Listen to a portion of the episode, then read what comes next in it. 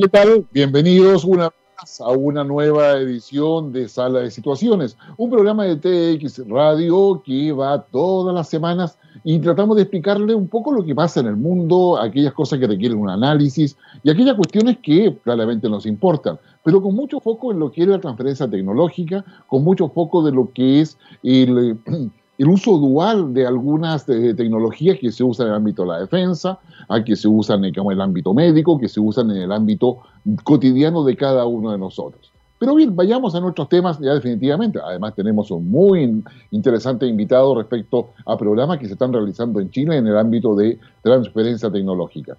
Digamos solamente dos cosas. Primero respecto al debate entre Joe Biden y Donald Trump realizado ayer, el primer debate presidencial en Estados Unidos.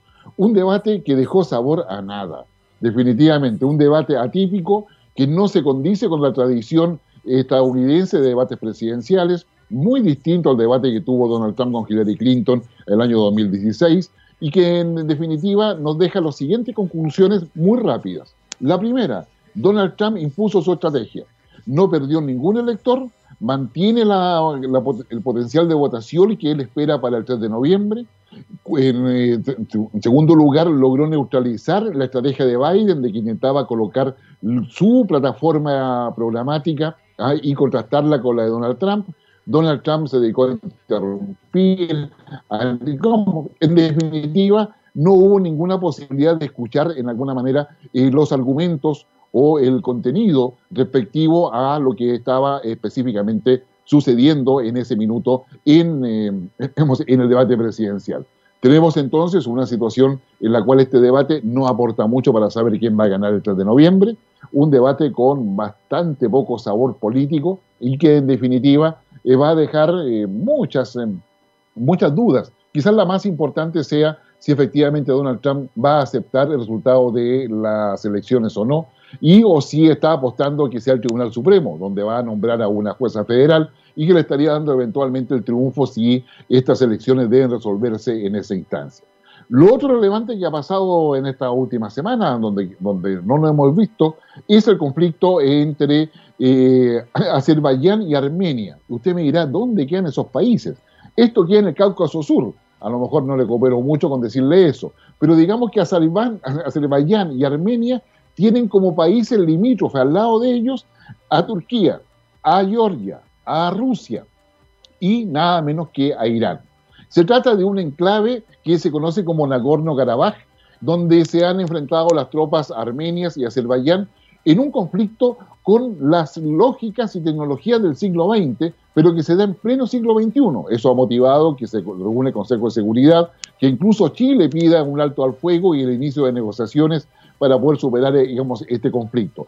Es un conflicto que es bastante complejo en términos de poder entenderlo. Eh, Nagorno-Karabaj es un territorio que está habitado principalmente por armenios cristianos y cuya secesión, cuya digamos, división o separación de Armenia finalmente digamos, es, eh, digamos, se la adjudica a Azerbaiyán. Digamos que ellos han intentado también generar un Estado independiente, pero eso no ha sido reconocido por ningún otro país. Hay otros cinco estados similares que han declarado la independencia, pero que en definitiva no son reconocidos internacionalmente. Armenia, de hecho, apoya política, económica y militarmente como ese enclave, que es Nagorno-Karabaj, mientras que Azerbaiyán, digamos, debemos reconocer que es un país turcófono, es decir, que está asociado a Turquía, al Imperio Otomano antiguo, si a usted le gusta la historia y que es mayoría chií, es decir, tiene mucho más relevancia o más cercanía con Irán en esa perspectiva, y que Azerbaiyán quiere recuperar el, control de ese enclave. Eh, los últimos combates han dejado más de 100 muertos y eso sí claramente es muy preocupante en una zona bastante delicada, porque por allí pasa todo el flujo de gas ¿ah? y, de, y de energía desde Rusia hacia, ¿no es cierto?, digamos, Europa. En consecuencia, hay un tema que es importante en términos de gas y petróleo que está sucediendo ahí. Digamos que Rusia apoya históricamente a Armenia, mientras que Turquía apoya a Azerbaiyán.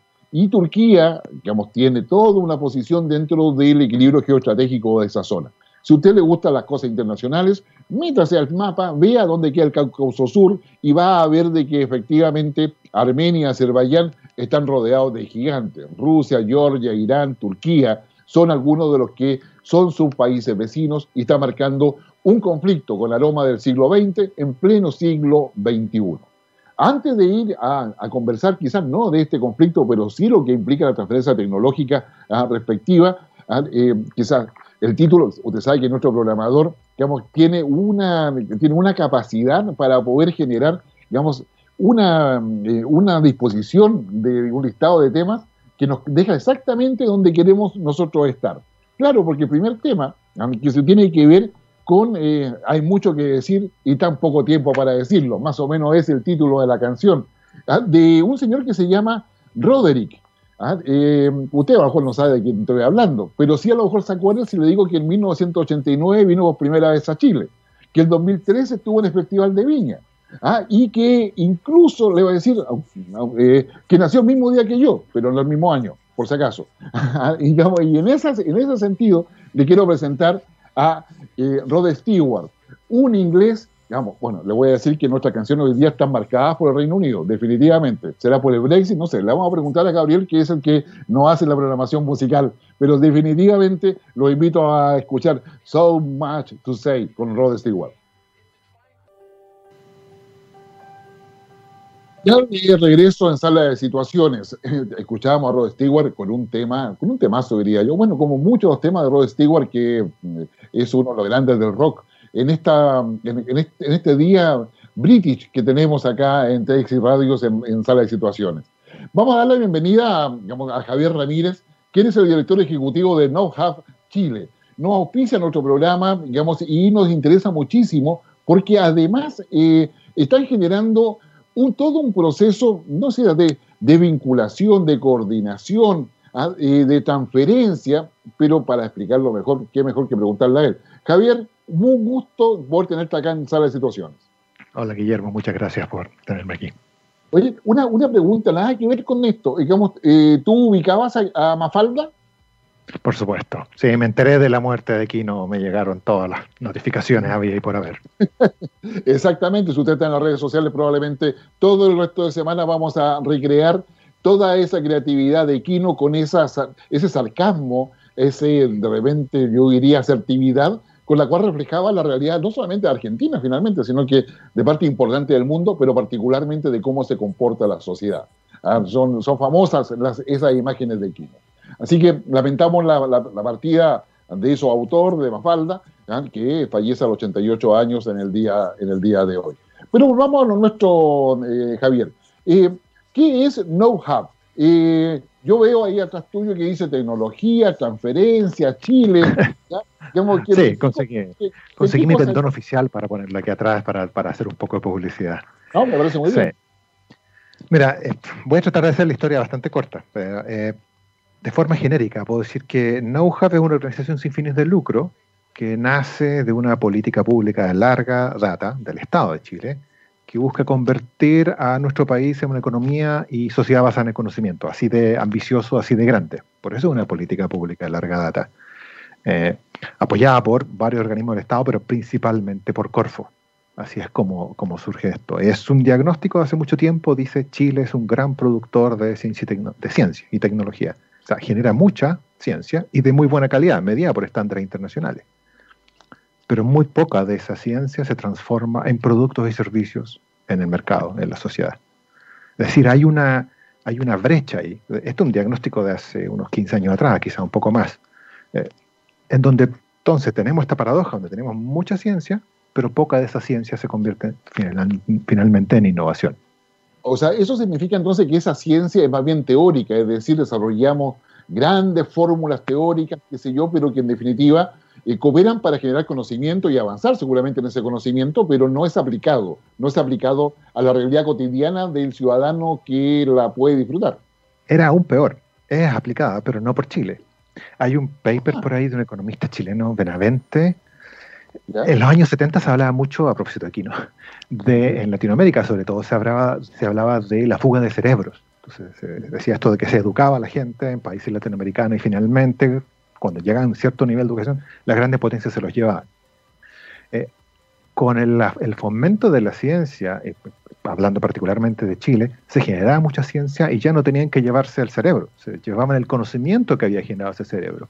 Entonces lo que hace el paper de Benavente es mostrar que hay una gran cantidad de tecnología en el mercado, que se utiliza, lo utilizamos nosotros, eh, y esa parte de esa tecnología está protegida por patentes. Y en el documento de patentes se cita los, ah, los documentos científicos que se tuvieron a la vista y sobre los cuales se construyen estos productos y servicios. Y resulta que había muchos de estos productos y servicios que se basaban en ciencia chilena. Entonces era peor aún. No es que fuera solo teórica y no llegara a aplicarse, se aplicaba, pero no por los chilenos, o, no el, o, el, Estado de Chile y los ciudadanos no recibían ningún rédito por ello.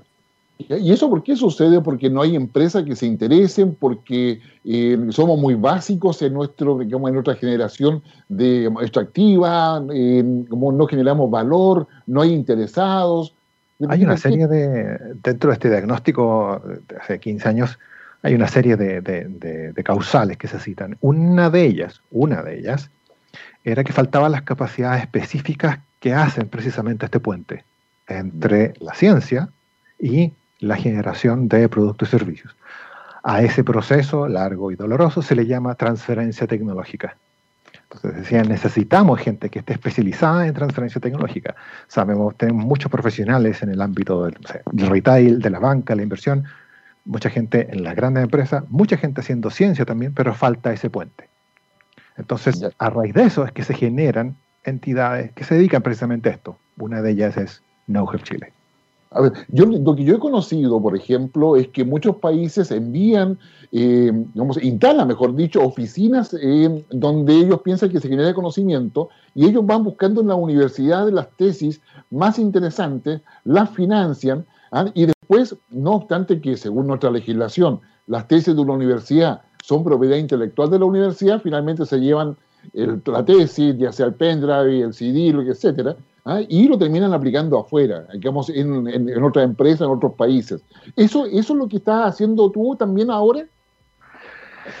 Ah, ojalá fuera tan fácil. Ya, ojalá fuera llegar y llevar y buscar las mejores tesis y convertirlas en productos y servicios. De forma genérica, digamos que sí. Nuestra materia prima es la ciencia, es la producción científica, es el, es el resultado de investigación, de los eh, académicos de las universidades chilenas y centros de investigación que tras largos años de proyectos generan, llamémoslo así, de forma genérica, resultados de investigación. Entonces alguien descubre efectivamente que la molécula X interactúa con el patógeno Y y entonces pudiese ser un interesante remedio, una cura para la enfermedad que produce ese patógeno. O sea, en cuenta que esta otra molécula aplicada en tal industria puede reducir los costos de producción y así.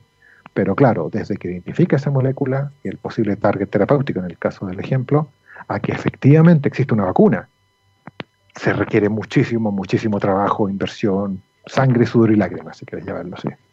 Sí, a ver, o sea, a ver, si entiendo bien, tenemos una capacidad de generar conocimiento científico o conocimiento de ciencia. De ese conocimiento, lo, que tú haces es tomar aquello que pueda ser aplicado en el mercado. ¿Qué pasa en el mercado? eh, digamos, están interesados en la ciencia, ¿qué te cuesta más? O sea, pareciera ser que es más fácil ir a las universidades, identificar lo que están haciendo, buscar cuál es la, la potencial utilidad que tienen, y en el mercado hay respuesta a eso, ¿no? Depende del mercado, depende de la industria. Eh, en general en Chile es difícil, aunque eso ha ido cambiando en los últimos años, eh, porque efectivamente la empresa no está acostumbrada a trabajar con las universidades no son receptoras de tecnología, son receptoras de productos y servicios. Entonces, si alguien en la universidad genera, salgamos del área bio, eh, algún algoritmo específico eh, que puede servir para la industria del retail, lo que está acostumbrado a la industria del retail es a contratar a una empresa de servicios informáticos que le preste servicio de manejo de eh, flota, por ejemplo no ir a buscar y incubar este, este algoritmo eh, para que se forme como un proveedor, empresa o servicio. Eso es lo que hacemos nosotros. Ese, ese trabajo intermedio. Entonces, digamos, en esa, en esa perspectiva, digamos, el ¿qué, área del mercado está más preocupada con, con, qué área ustedes interactúan más? Porque en el fondo hay que buscar en el mercado, bueno, quién se interesa en todo esto que estamos haciendo. Más que, más que hablar de un área de mercado, te puedo hablar específicamente de NoHub. Eh, aquí no hay recetas, ¿no? hay recetas, nunca ha habido recetas mágicas. Aquí es eh, utilizando, imagino que a, los, a, los, auditores de este programa en particular les será conocido esta, esta frase de que ningún plan sobrevive el primer contacto con el enemigo. Entonces, claro, uno puede generar lindos modelos teóricos de transferencia tecnológica, pero al final del día, cuando uno empieza a hacerlo, eh, es cosa de hacer, y uno aprende haciendo. Em, en el caso de NoHub, nosotros elegimos eh, como foco estratégico el emprendimiento. Eh, nuestro programa NoHub Ignition, que ha sido bastante exitoso, se dedica a eso precisamente. Y nos dimos cuenta de que no se trata de tomar la tecnología y tratar de llevarla así como tal hacia la industria, sino que lo que hacemos es tomar este, estas ideas, estas tecnologías y convertirlas en emprendimientos, para que ellos sean, estos emprendimientos se conviertan en proveedores de la gran industria. Ya, y estos emprendimientos, digamos, van a necesitar inversión, van a necesitar que, que, alguien se preocupe, y en eso está Corfo y en eso también ustedes cooperan. En eso está mucha gente. Esto, la transferencia tecnológica, además de la capacidad específica que se requieren, es algo que se desarrolla en lo que se llama un ecosistema. Es decir, son tantas las capacidades que se requieren dentro de la larga cadena de valor que existe entre esta, la ciencia hasta que se convierte en un producto y servicio, que la colaboración es absolutamente esencial. nadie puede hacerlo solo, ni la universidad más grande, ni la empresa más grande, todos tenemos que eh, trabajar unos con otros. Y por eso, todas las personas e instituciones que se mueven alrededor de este concepto de transferencia tecnológica o innovación de base tecnológica, forman lo que se llama un ecosistema. Ahí es donde nos movemos nosotros. Y ese ecosistema, es, claro, porque significa que hay, una, eh, hay un interés en poder tomar esas tecnologías, generar, digamos, los espacios para la transferencia tecnológica, saber cómo lo voy a usar, cómo la voy a aplicar, cómo la voy a colocar en el mercado. Este ecosistema, es decir, este espacio donde todos los actores se reúnen, ¿está normado por algo o solamente está en la palabra de honor, oye, cooperemos, qué sé yo, hagamos esto? Hay de todo realmente. el, concepto de ecosistema es, se utilizó por primera vez a mediados de los 80 por un economista sueco de nombre impronunciable, em, donde hacía precisamente era una, analogía respecto a los ecosistemas biológicos. Decía, vea, cuando uno ve, este, no sé, este bosque acá lleno de animalitos e insectos, en realidad todos estos animalitos y las plantas y los insectos dependen unos de otros de una cadena trófica. Esto es más o menos igual y las relaciones que hay entre cada uno de ellos dependen mucho de la naturaleza de quienes sean estos actores del ecosistema. Entonces, claro, si es una universidad pública, estatal, que se relaciona con Corfo, evidentemente hay una... Esas relaciones evidentemente van a estar regidas por una serie de contratos pesadísimos, gigantescos. Si son dos emprendedores, probablemente baste una de manos. La forma en que uno se relaciona acá es clave pero no la formalidad, no tanto. Mira, digamos, digamos, digamos para que no, nos están escuchando y nos están viendo, de que lo que está, digamos, hablando Javier se inserta dentro de, lo que es la cuarta revolución industrial, o sea, el uso intensivo de conocimiento para poder generar una cosa que es importante, la innovación. ¿Cómo, cómo definen ustedes la innovación desde la perspectiva de esta transferencia tecnológica?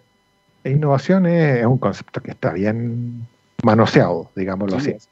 Eh, nosotros usamos apellido, innovación de base científico-tecnológica para hacer una distinción. Es decir, y es un poco recogiendo todo lo que hemos hablado, es decir, convertir la ciencia, la tecnología, el conocimiento que se está generando actualmente en productos y servicios a disposición de la sociedad en el mercado. Esa es una forma que podemos definir innovación, de una forma muy genérica. Hay un montón de definiciones académicas que se pelean unas con otras, pero esa es la forma sencilla de entenderlo. Ahora, eh, digamos, antes de ir a, un, otro tema musical, digamos, para poder descansar un poco a nuestra auditoría además también, además que la selección musical, te la encargo, está muy buena. Pero aparte de eso, oiga, ¿por qué no finalmente está con nosotros, está con sala de situaciones? Porque en el fondo, digamos, a nosotros, yo feliz, créeme que feliz, yo soy un hincha de la cuarta revolución industrial, creo que tenemos que mirarla completamente y la transferencia tecnológica para mí es fundamental, de lo contrario no, hay capacidad alguna de generar cambios o modificaciones en nuestra matriz productiva. Bueno, finalmente, ¿por qué Know-How está con nosotros? Mira, utilizando este concepto, retomando el concepto de ecosistema, todos los ecosistemas de innovación extranjeros que nosotros miramos con admiración, Estados Unidos, por supuesto, Reino Unido, Francia, la Unión Europea en general, eh, Israel, en todos esos ecosistemas hay un actor fundamental y que hasta ahora ha sido el gran ausente en nuestro país, y es el mundo de la defensa. ¿Ya?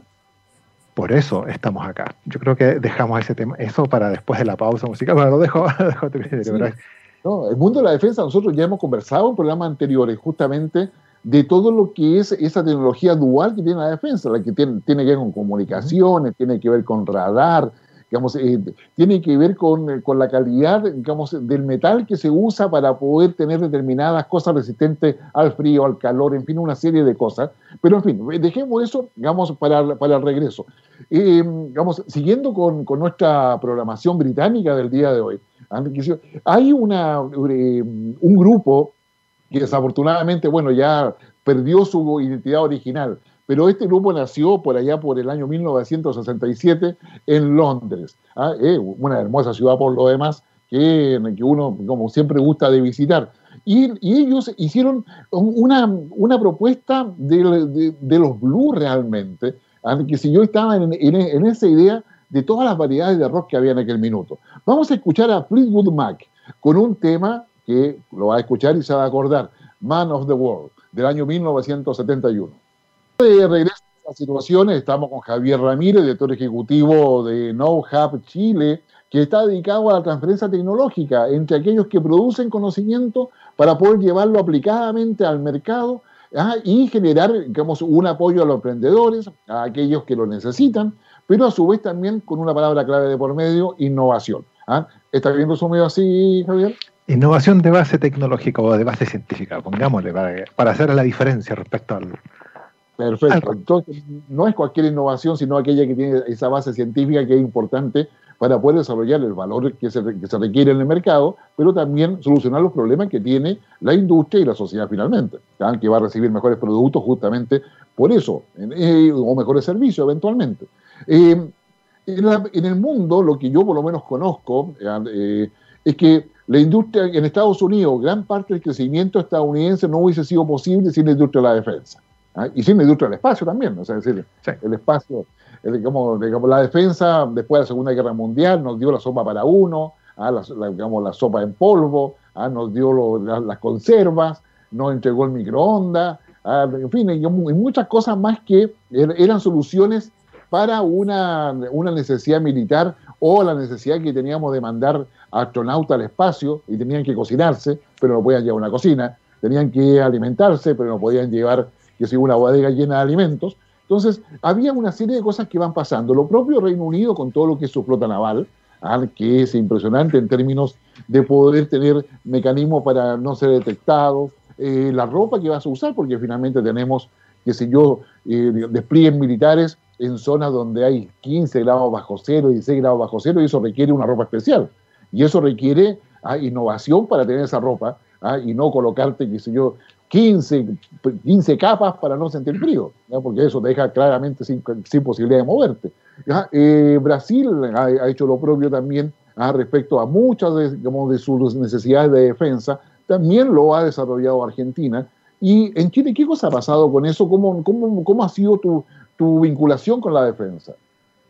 En Chile, desde hace un tiempo, habíamos muchas, no, no solamente yo, muchas personas que trabajábamos en este ámbito nos habíamos dado cuenta que efectivamente en nuestro país faltaba el mundo de la defensa como actor dentro del ecosistema.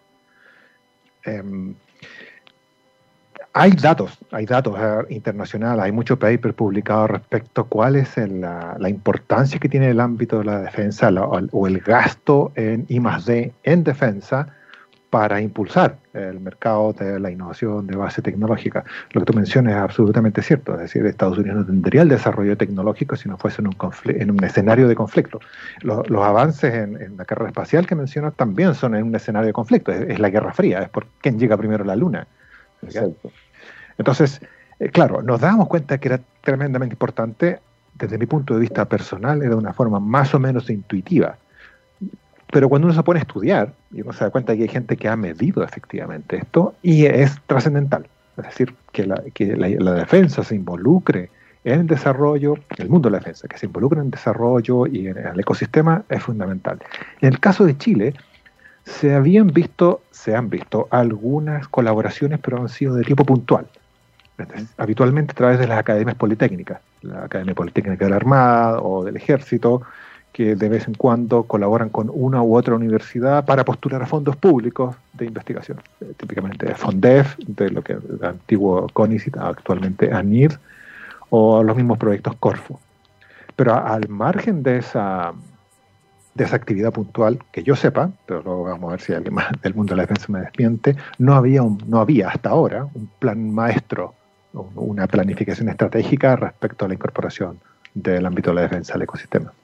Sí. Yo recuerdo que en los años 80, digamos, Chile tomó una decisión, eh, digamos, en el gobierno militar o dictadura, como quiera que usted le quiera decir, ¿ya? Eh, de poder desarrollar una capacidad para avanzar en un avance nuclear, para, para poder tener energía nuclear pensando en las necesidades eléctricas que había del país en aquellos años, y se formó mucha gente en ese ámbito, ¿ah? de varias instituciones armadas, de hecho, incluso varios de ellos terminaron siendo eh, asesores o veedores o inspectores de Naciones Unidas respecto al desarrollo nuclear de los países que están en el acuerdo de control nuclear a nivel mundial. Entonces, teníamos, yo te, puedo aportar eso desde el punto de vista de lo que fue mucha gente que se, que se fue a estudiar de militares, como de distintas ramas, haciendo eso. Pero claramente eso después ya decayó, no hubo ni financiamiento ni la capacidad.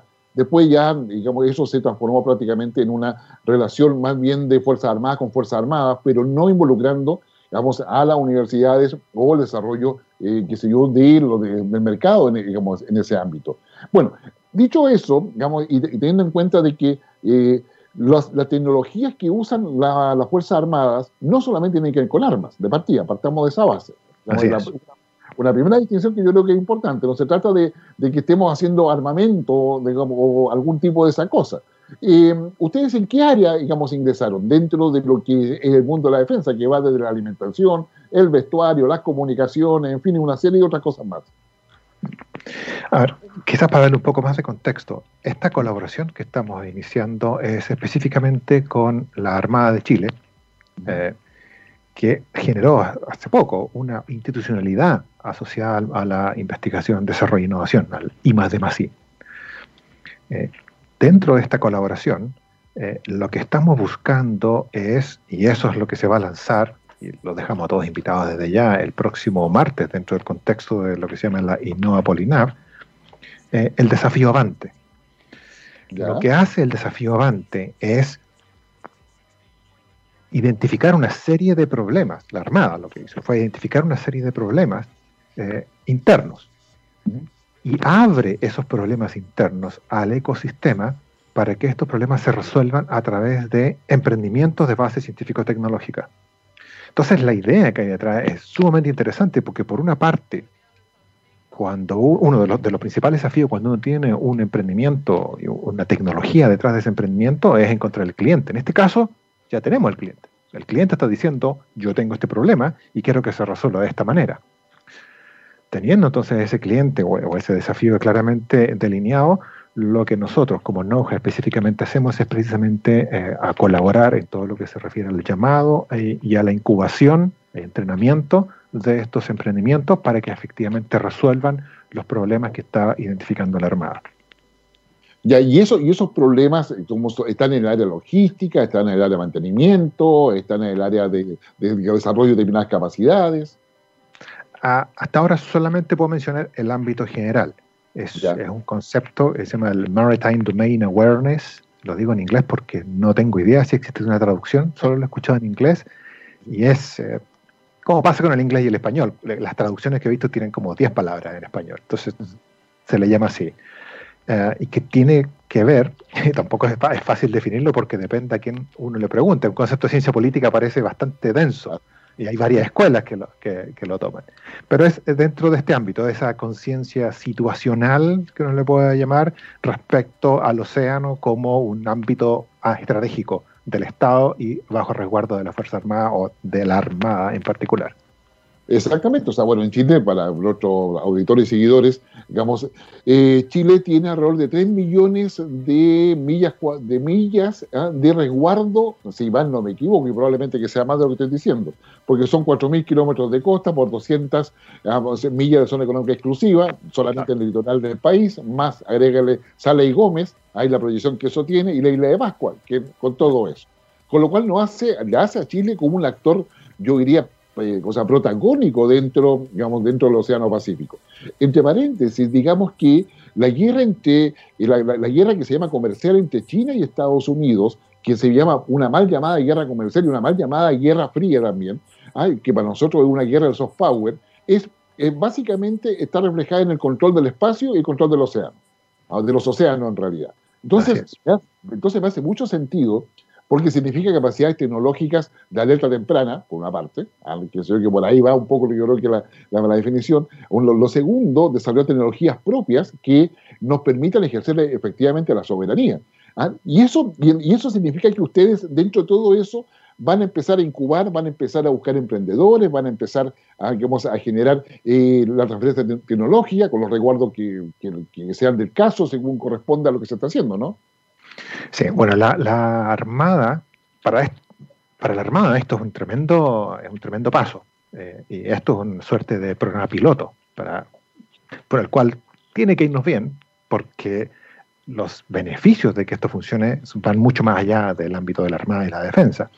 Eh, entonces, para tomar estos resguardos, eh, lo que primero se hizo es que todos los desafíos que se van a poner a disposición de la comunidad la próxima semana dentro del desafío Avantes son de naturaleza no confidencial. Okay. Es decir, todos los problemas que se van a resolver no se necesita tener ningún tipo de, de, ¿cómo se llama esto? Security clearance, de, acceso a información confidencial específico. Así que vamos a poder trabajar en eso y por supuesto son de naturaleza dual. Es decir, como, como mencionaste tú, no se trata que vayamos a estar trabajando en la producción de armamento o nada cercano al combate Ahora, la idea de la naturaleza dual eh, tiene, una, tiene una idea de fondo que va más allá de las políticas eh, comunicacional, de que, se vería feo, digamos, de que estuviéramos con las universidades colaborando en la generación de armamento. Tiene que ver con una definición estratégica. la Armada se da cuenta que tiene ciertos problemas que tiene que resolver. Eh, que los problemas son gigantescos, eh, que esos problemas debiesen ser resueltos por emprendimientos nacionales, pero aunque la Armada es un excelente cliente, no basta. En muchos de esos problemas no basta y por tanto la tecnología y estos emprendimientos tienen que tener también una salida en el mundo civil, precisamente para que ese emprendimiento siga existiendo y siga proveyendo del producto o del servicio a la Armada. Exactamente, o sea, o sea para colocarle, para, si te logro entender bien y colocarle un ejemplo aquí en nuestros auditores, con la pandemia no ha sucedido de que, claro, no hay productividad, digamos, la movilidad disminuye o, o tiende a cero. ¿ah? Entonces, ¿de qué manera uno puede mantener alimentado al país por un periodo de 15 días sin que haya ningún tipo de movilidad? Bueno, yo, bueno, ese sería un problema, o sea, porque no hay refrigerador que aguante para tener, qué sé yo, por un mes o dos meses, como que sea suficiente tema para, para que todos se alimenten. Entonces, digamos, ese tipo de problemas significa desarrollar tecnología, ah, sé yo, ah, digamos, significa meterse en la logística, ah, significa eh, ver cuáles son el tamaño, capacidades y tecnología que se requiere para, para preservar determinado tipo de alimento o todo tipo de alimento que requiere condiciones distintas, según sea grano, según sea carne, en fin. ¿Estamos hablando de ese tipo de cosas más o menos? no puedo dar tanto detalle, todavía, todavía, hasta la próxima semana. Pero efectivamente se trata de, voy a buscar un ejemplo que esté completamente alejado para, que, para poder hablar más libremente. Supongamos que la Armada tuviese un problema de... Mm, se le rompen todas las... Se le rompen muy seguido los tazones, porque... De acuerdo utilizan los tazones en campaña. Entonces el tazón de cerámica no le sirve porque se le rompe en la campaña. Entonces necesita un proveedor. Claro, o en virtud del cambio climático, los buques se mueven tanto que todos los tazones se rompen. Necesita un proveedor que genere un nuevo material para hacer los tazones. Pero la Armada dice, yo necesito, este es un, un, dato estratégico, yo necesito que estos tazones existan ahora, para que me los prueben ahora, pero que sigan existiendo. Para que esta empresa sobreviva tiene que vender un millón de tazones al año. Yo como Armada solamente represento un poder comprador de 500 mil. Entonces necesito que esto tenga salida dual, que sea comprado tanto por la Armada como por el mundo civil. De esta forma, a la empresa le va bien y sigue proveyendo de este bien esencial, que son los tazones para la campaña. Perfecto, así que un, surfista podría perfectamente estar surfeando y tomándose con el tazón a un café, a una cosa. Claro. Ya, pero no, pero, o sea, a mí me parece, yo, la, verdad que me parece a mí genial y, que, creo que cuando empezamos a conversar y la incorporación know-how como pisadores en nuestro programa, me parece que va justamente en el sentido que nos interesa a nosotros en esas situaciones poder proyectar. Hay un mundo de la defensa que no tiene que ver con el combate, no tiene que ver con esas cosas, tiene que ver con lo que es la sustentabilidad y para eso se requiere innovación. Y lo que la pandemia nos ha dejado, y yo creo que ahí ustedes tienen un espacio inmenso de crecimiento, es que se requiere un, mayor nivel de autonomía de los países respecto a la generación de tecnologías propias ah, y al uso de ellas en el propio mercado y no tanta dependencia externa como ha, como ha pasado hasta ahora. Y, ¿cómo, y, ¿Cómo está el mercado ahora de, lo que ustedes... Eh, eh, ¿Hay más, más proyectos que tú conozcas o ubiques que se estén realizando de parte de empresa privada, de parte de universidades? Bueno, este, este mismo ámbito de em, el, mismo tema que mencionaste, la, una suerte de autarquía estratégica, es algo que ha impulsado eh, el desafío Avante y la colaboración de know-how con la, Armada. Eh, es la Armada viene planificando esto hace harto tiempo, pero efectivamente la situación de dependencia que se da eh, en un contexto de conflicto es tanto o más grave que la que tenemos actualmente en virtud de la pandemia. Y es esta idea de que sean emprendimientos que se transformen después en empresas nacionales las que provean servicios o productos y servicios a la Armada y cuyo suministro no se vea interrumpido en el caso de conflicto, lo que en gran parte impulsa el desafío avante. Entonces, claro, la pandemia sirvió como una suerte de prueba de concepto para decir, mire, si hay un conflicto, si las líneas de suministro se interrumpen, estamos en graves problemas. Eso no puede pasar, planifiquemos y resolvamos esto con anticipación. Sí, y probablemente ahora con el tema de la pandemia, la vacuna y todos los tratamientos que son post-COVID eventualmente, probablemente se, va a abrir ahí un nuevo, un nuevo espacio para poder buscar esta transferencia y poder buscar esta, digamos, esta, esta innovación. Y yo creo que ustedes están en un, en un lugar de vanguardia respecto a eso. Sí, efectivamente. Nos hemos visto favorecidos en cierta medida por la pandemia, a pesar de los tremendos problemas que ha causado en general. Eh, de un punto de vista conceptual, si quieres decirlo así. Es decir, ahora todo el mundo, voy a ponerlo como un ejemplo muy pedestre, ahora el mundo sabe quién es el ministro de Ciencia. Saben que existe un Ministerio de Ciencia. Apartamos por algo de ahí. Antes eso no era relevante. Ahora la ciencia ha tomado un rol protagónico. Y no solo la ciencia, sino que la tecnología que se basa en esta ciencia, en los productos y servicios que se pueden generar en esta ciencia. Y la gente se da cuenta de que esto es importante. Y eso redunda en un mayor, una mayor espalda política para poder impulsar este tipo de proyectos. Sí, una, una consulta, digamos, y probablemente me vas, a dar tu opinión. ¿Tenemos recurso humano para eso? ¿Tenemos recurso humano calificado? ¿A ti te cuesta encontrar gente que trabaje en este tipo de proyectos? Porque claramente, digamos, la universidad está tan al día con, con lo que estamos conversando. Depende de qué estamos hablando exactamente. Del ámbito de transferencia tecnológica, aún yo diría que estamos al debe. Este, como mencioné, esto es una política pública de larga data y desde hace mucho tiempo el Estado ha estado financiando la capacitación de una serie de personas que se forman como gestores tecnológicos. Este es el, nombre del animal del que estamos hablando. Ahora, las capacidades de un gestor tecnológico son bien especiales. Cuando uno mira los modelos típicos norteamericanos, por ejemplo, típicamente un gestor tecnológico ya es una persona que estudia alguna carrera del ámbito científico, hace su doctorado, se da cuenta que no el, laboratorio le aburre, entonces estudia, por ejemplo, Derecho, o hace un magíster, estudia Derecho en las tardes y hace después un magíster rápidamente en propiedad intelectual, y después de eso hace un MBA o se pone a trabajar en una empresa de base tecnológica. Y esa es una persona que tiene menos de 30 años, por las condiciones de borde en general, por cómo está configurado el sistema de educación norteamericano. Estas son las tres capacidades que se requieren. Una persona que sepa de eh, negocios, de base tecnológica, que sepa de derecho, propiedad intelectual en particular, y de ciencia aplicada. Entonces, claro, a alguien en Chile que reúne esas tres capacidades está muy complicado. Eh, así que, nuevamente, eso refuerza la idea de la colaboración. Tenemos que eh, trabajar en colaboración para poder suplir en equipo, para poder suplir esas deficiencias en general.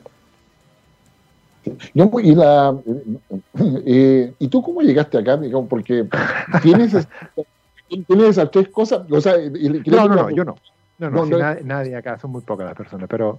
Claro, no, pero o sea, ¿tú cómo llegaste a esto? Porque en el fondo estoy pensando en quién nos está escuchando, ¿ah? y dice, pucha, esta cuestión me interesa, ¿ah? lo que hace Know-how ¿ah? está, digamos, pareciera ser un buen ejemplo. Entonces, bueno, eh, Javier Ramírez, ¿cómo llegaste, digamos, tú a, este tema?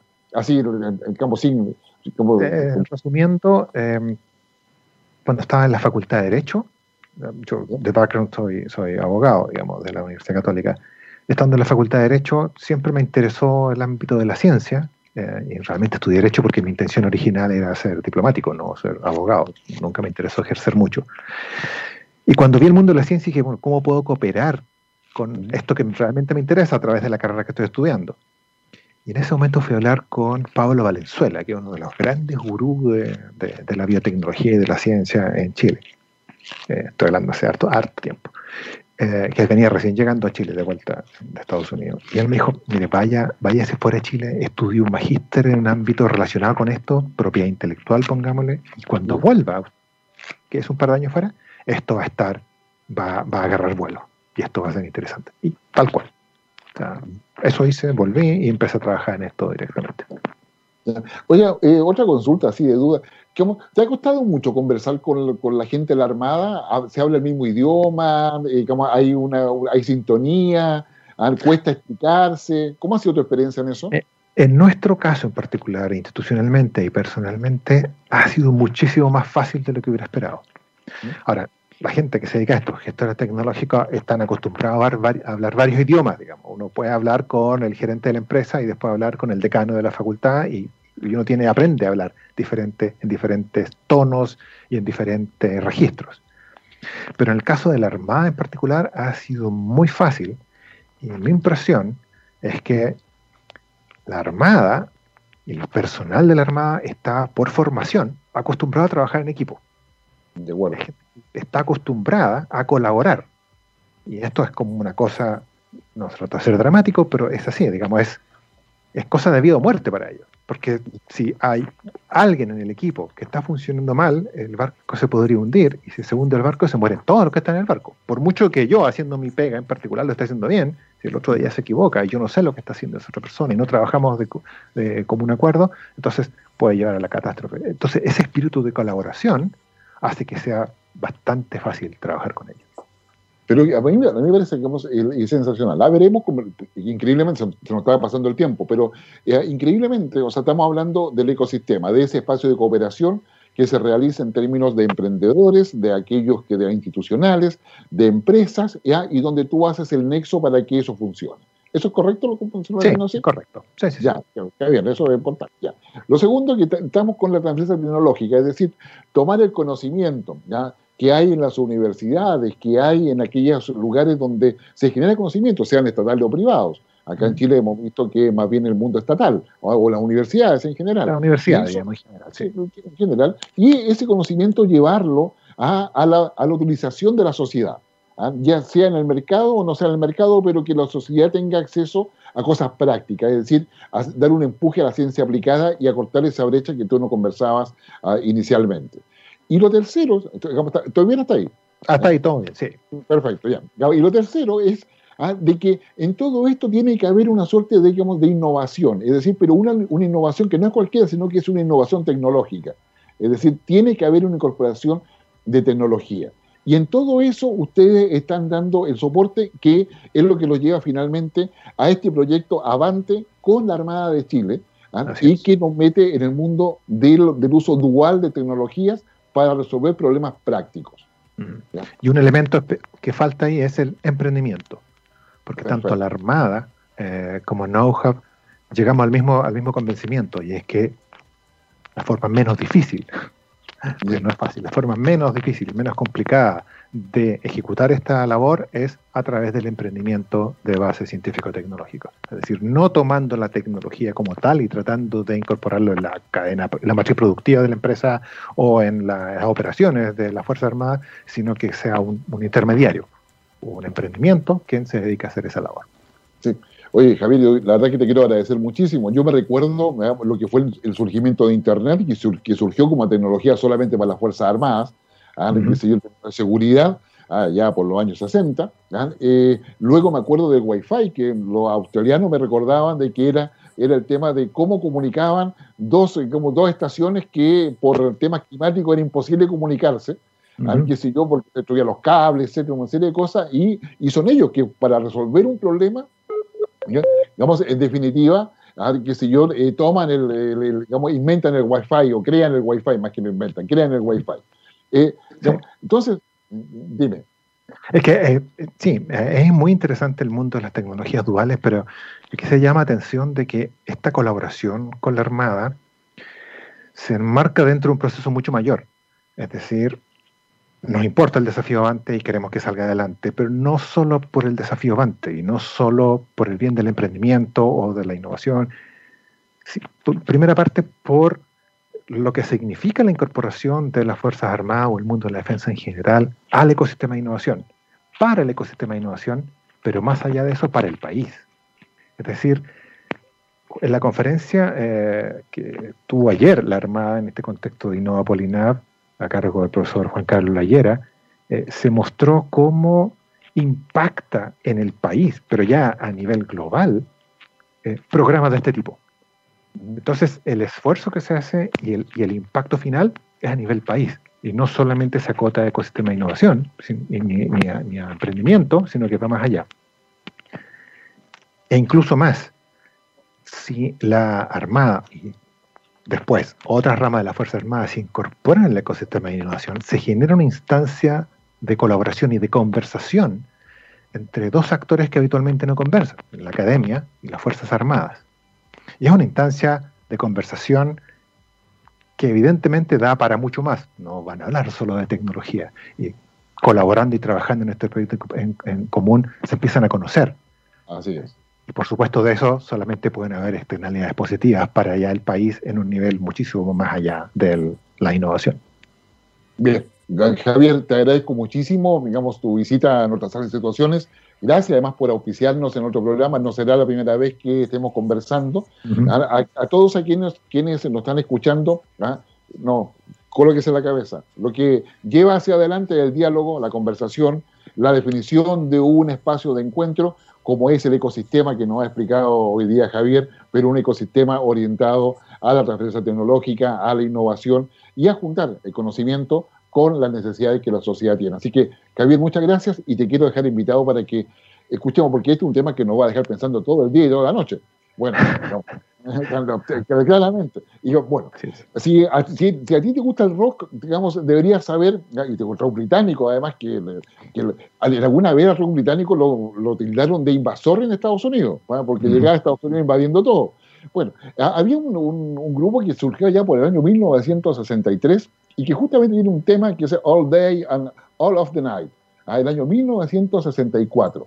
¿ah? Eso es un grupo que ya no existe, lamentablemente, digamos, se, se disolvió el año 96, ¿ah? es The Kings. Nos, eh, nos, despedimos con este tema y nuevamente muchas gracias. muchas gracias a ustedes, nos vemos. Nos vemos, que estén muy bien.